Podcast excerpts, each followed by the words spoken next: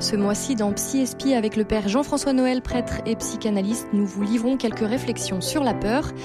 Aujourd'hui, nous nous intéressons à cette lutte intérieure que provoque en nous la peur. Que se passe-t-il quand cette peur devient paralysante et génératrice de mauvais comportements? Restez bien à l'écoute, nous en parlons tout de suite sur Dialogue RCF. Psy Espie avec le père Jean-François Noël, Dialogue RCF. Bonjour père Jean-François. Bonjour Sophie. Alors nous avons vu dans les émissions précédentes combien la peur était une émotion inhérente à la vie et à la condition humaine. Quand on a peur, on sent une, une vraie lutte dans notre cœur avec euh, de nombreuses tentations, comme la fuite, la paralysie, la lâcheté. On sent euh, parfois qu'on doit choisir finalement entre un bon et un mauvais chemin, si on schématise un peu. C'est-à-dire que comme j'aime bien cette expression, si je puis me permettre, il y a des mauvaises réponses, mais qui n'invalident pas pour autant la vraie question. Donc la vraie question, c'est de fait euh, cette peur, et on, va, on va voir à l'instant qu'elle est au cœur de, notre vie la plus intime. Et il y a des mauvaises réponses, des mauvaises mécanismes immédiats. Voilà. Alors quand on était enfant, voilà, on suçait son pouce, ou on, on se repliait, ou on cherchait un doudou. Euh, on voit bien que les réactions pulsionnelles. Euh, et puis à un moment, il va falloir, il va falloir se séparer de son doudou et de toutes ces, ces fuites pulsionnelles qui, dont, qui contrairement à l'idée que nous en avions, euh, ne font qu'exciter ou et tenter de décharger l'excitation, comme je l'ai dit. L'angoisse est, une, est un excès d'excitation, voilà. Et c'est ça qui fait que nous sommes débordés de l'intérieur par l'angoisse et la peur, et que nous devons donc, et nous tentons simplement euh, d'apaiser cette, cette pulsion par une autre pulsion, et en général, euh, ça, ça éteint deux minutes, et puis ça revient autrement après. Donc on voit bien que c'est pas le, c'est la mauvaise réponse, mais qui pour autant n'invalide pas la question même de l'angoisse et de, la peur qui nous habite et qui est, comme nous l'avons déjà dit, euh, au cœur de notre vie intime. Des peurs euh, mal gérées deviennent problématiques. Parfois, on a tellement peur qu'on imagine euh, des dangers imaginaires ou futurs. On peut parfois aussi tomber dans l'addiction pour fuir nos peurs. Vous le disiez hein, au début, dans la première émission, on ressent des angoisses très lourdes. Vous qui êtes psychanalyste, est-ce que on peut dire qu'il existe aussi des maladies psychiques de la peur? Enfin, du moins, est-ce que la peur si elle est mal gérée, elle peut devenir une maladie psychique? Ah oui, absolument. C'est-à-dire qu'effectivement, euh, par exemple, il y a des gens qui rentrent dans une espèce de dépression apathique, euh, endormissement, euh, addiction excessive, refus de rencontrer les autres et qui sont simplement des contre, des garde-fous qui ne fonctionnent pas d'ailleurs contre l'invasion de la peur et de et qui tentent de s'endormir et de ne plus vivre. Hein, et donc, ces solutions sont des cataplasmes, des cataplasmes sur la, peur parce que ils sont simplement ou côté de l'apathie ou du côté de l'activisme. Il y a beaucoup de gens qui ont une vie hyper active, un agenda rempli pour euh, ne pas se confronter à soi-même. On voit bien que quand même, à la peur va signaler l'évitement de rendez-vous avec soi-même et que plus on s'échappe de soi-même, plus on s'éloigne de soi-même, plus euh, la peur va être le message. Mais où vas-tu Où es-tu euh, C'est ça la peur, c'est ça l'angoisse. C'est que, comme je l'ai dit depuis le début, l'angoisse c'est d'abord un message, un message que nous envoyons à nous-mêmes. Alors il faut éliminer mais quand ce message, euh, comment dire, euh, euh, s'amplifie à cause de, la, de, la, de la peur collective, il faut revenir à sa peur. Mais il y a une peur personnelle qu'il va falloir un jour traverser plus profondément. Et j'allais dire, la qualité de notre vie humaine tient à, ce, à cette rencontre un peu ultime avec cette peur et qui a pris différentes formes dans notre vie. Quand on parlait de la maladie psychique, sur la dépression, parfois on peut voir dans des familles que les parents, grands-parents peuvent avoir connu des dépressions et les enfants aussi. On a l'impression que c'est presque une fatalité. Comment on explique ça? Oui, parce que la, deuxième génération a épousé la mauvaise réponse de la première génération, qui, pour des raisons euh, nombreuses et parfois ignorées, ont euh, défini une attitude un peu comme ça euh, dépressive par rapport à la vie, non sans appétit, sans goût, de méfiance permanente, et que l'enfant absorbe, l'enfant absorbe cette mauvaise position, cette mauvaise posture. C'est pour ça que nous sommes héritiers. nous sommes héritier de, parfois de, de peur et d'angoisse qui ne viennent pas uniquement de notre vie personnelle, mais qui ont commencé bien avant. Il faut bien comprendre que le christianisme va, euh, va donner une réponse tout à fait étonnante à ça. C'est-à-dire que nous sommes, c'est vrai, héritiers des belles choses ou des bonnes choses de notre euh, de génération qui nous ont précédés, et en même temps nous avons c'est ce que dira saint Paul sans arrêt. Nous avons l'obligation et le devoir de pouvoir changer quelque chose là où je suis. C'est-à-dire comme je le dis souvent, quand quelqu'un fait un travail thérapeutique ou fait une interrogation ou en tout cas s'interroge sur lui-même, c'est que il est chaque chacun d'entre nous est responsable là où il est et dans sa vie de tourner le dos et de et de et de dire non aux peurs de nos parents, de nos grands-parents. Sinon, nous les amplifions parce qu'elles se transmettent de façon un peu, comment dire, euh, en s'exagérant, parce qu'évidemment, elles deviennent de plus en plus euh, euh, et de plus en plus enfouies. Et donc, il revient à chacun de nous, c'est ce que dit, c'est ce que dira sans arrêt l'Évangile et Saint Paul.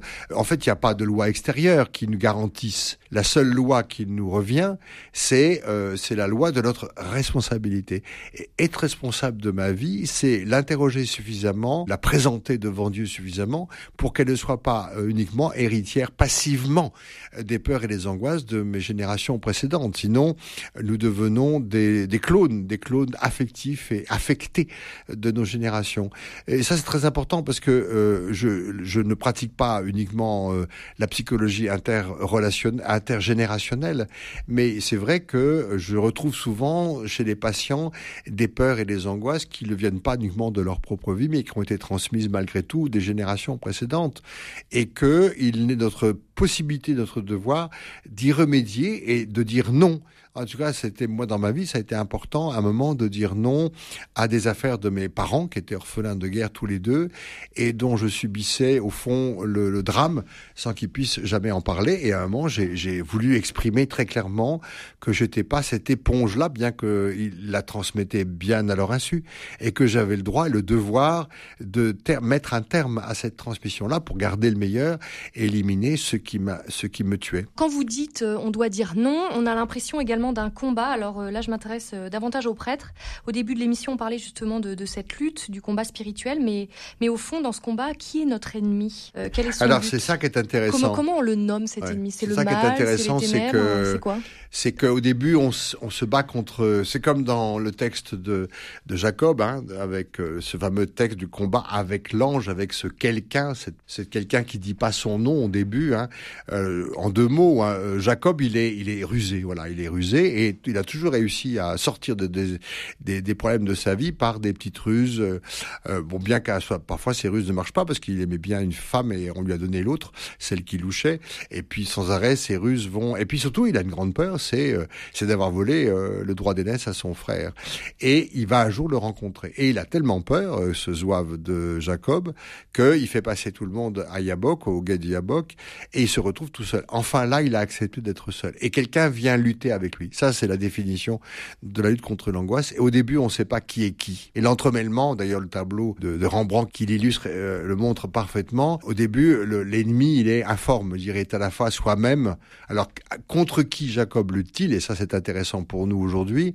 Contre lui, contre le diable, contre le mauvais ange, contre son frère. Vous voyez ce que je veux dire? L'identification est longue à venir, parce que parfois on a l'impression qu'on se bat même contre soi-même. Mais peu importe, il y a un combat à mener, il y a un combat à mener, il y a une forme de combat à mener dont ressortira euh, notre qualité d'homme, euh, de ne pas gagner, parce qu'il va sortir blessé mais béni, blessé et béni. Et c'est ça l'issue du combat, quel qu'il soit. C'est-à-dire que nous ne pouvons pas nous dépasser nous dispenser d'une rencontre plus importante. Et nous ne pouvons pas faire sans Dieu. Nous ne pouvons pas faire sans l'ange de Dieu qui sera à la fois un partenaire et un combattant avec nous.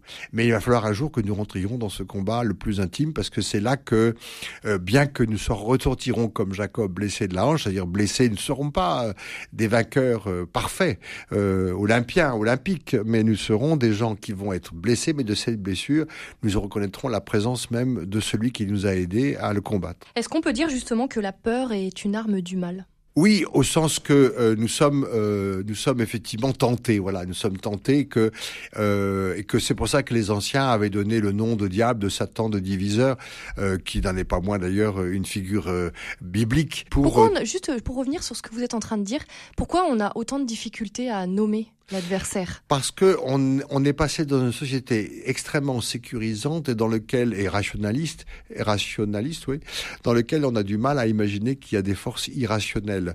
Alors moi je ne sais pas si c'est d'abord c'est pas d'emblée le diable avec ses sabots et ses cornes fourchues. D'abord il y a une puissance de la mort, il y a une puissance de la mort qui apprend toutes les formes.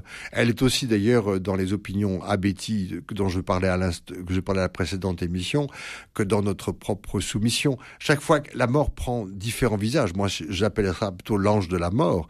la mort peut prendre de différents visages euh, dans les malentendus. Vous voyez bien que quand ce qui nous ce qui nous incombe à chacun, c'est quand même de, de défaire les liens de nos complicités avec la forme de la mort et d'identifier comment la mort nous attend, nous atteint, nous atteint, et que euh, ça peut être euh, des tentations proprement dit ou des violences que nous avons, nous avons sans arrêt à nous défaire, à défaire les liens qui nous enserrent, comme Lazare qui sort du tombeau. Nous sommes tous des Lazars qui sont euh, entourés de bandelettes de mort et qu'il nous faut identifier cette mort. Ça peut être la violence que j'ai moi-même, ça peut être le découragement, ça peut être euh, les tentations euh, de tout ordre. La division aussi. La division, hein. ça Mm. peut être l'envie de tuer les autres parce que je supporte plus, ça peut être le désespoir qui pour certains philosophes est le sommet du péché. La mort a différentes formes. alors moi j'emploie plutôt le terme de ange de la mort pour pour que euh, c'est pas uniquement la mort physique qui m'atteint. Hein. Ça peut être aussi euh, l'absence de sens de la vie. Ça peut être, euh, je sais pas quoi, moi, être rayé. Euh, on parlait de récemment de suicide de prêtre et, et je, je, donnais un, une interview à la Croix sur ce sujet. par exemple, moi, je m'aperçois que dans ma paroisse, je suis pas attendu comme prêtre. Hein. Je suis plus attendu comme prêtre parce que les gens euh, jour sont arrivés avec une heure en retard en se foutant de ma tête quoi. Je dire ils ont été odieux et agressifs. On a affaire à des gens qui n'attendent plus. Et bon j'ai 65 ans ça va je tiens le coup mais j'aurais eu 35 ans je l'aurais vraiment très mal vécu d'être aussi peu accepté et reconnu quoi.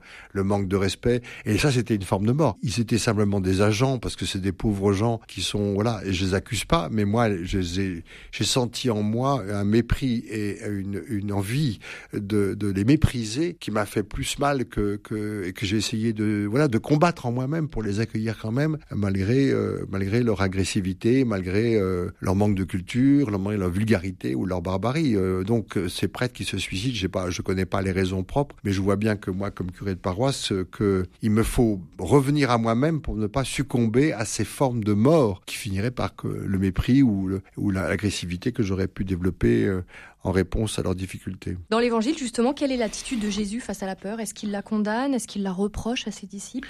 Sans arrêt, il les amène à euh, non pas l'éviter, quand on entend n'ayez pas peur, euh, et que le pape Jean-Paul II avait repris avec succès dans un, un des grands discours, c'est pas éviter à tout point la peur, c'est prenez conscience de la peur pour pouvoir l'identifier et la traverser. Et si on pouvait terminer peut-être cette émission là-dessus, c'est le, le, vrai contre-feu de la peur, c'est la foi, c'est la confiance. C'est le seul grand remède. Alors le premier remède, je l'ai déjà sur le plan psychologique déjà évoqué, c'est la verbalisation, c'est l'échange, c'est euh, la visite des éléments culturels qui sont quand même toujours nous aident à sortir de notre propre enfermement et nos forteresses.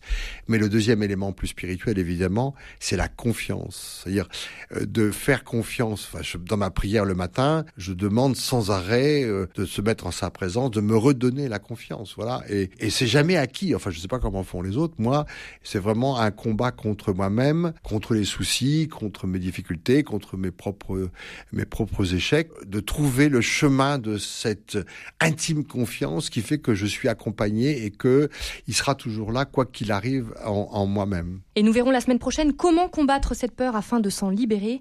Merci Père Jean-François Noël, prêtre à Istres et psychanalyste à Aix-en-Provence pour votre éclairage. Je rappelle que si vous souhaitez réécouter ou partager cette émission et les émissions précédentes, vous pouvez les retrouver en podcast sur notre site rcf.fr. Rendez-vous mercredi prochain et d'ici là, bonne semaine à l'écoute de RCF. Psy Espi avec le Père Jean-François Noël.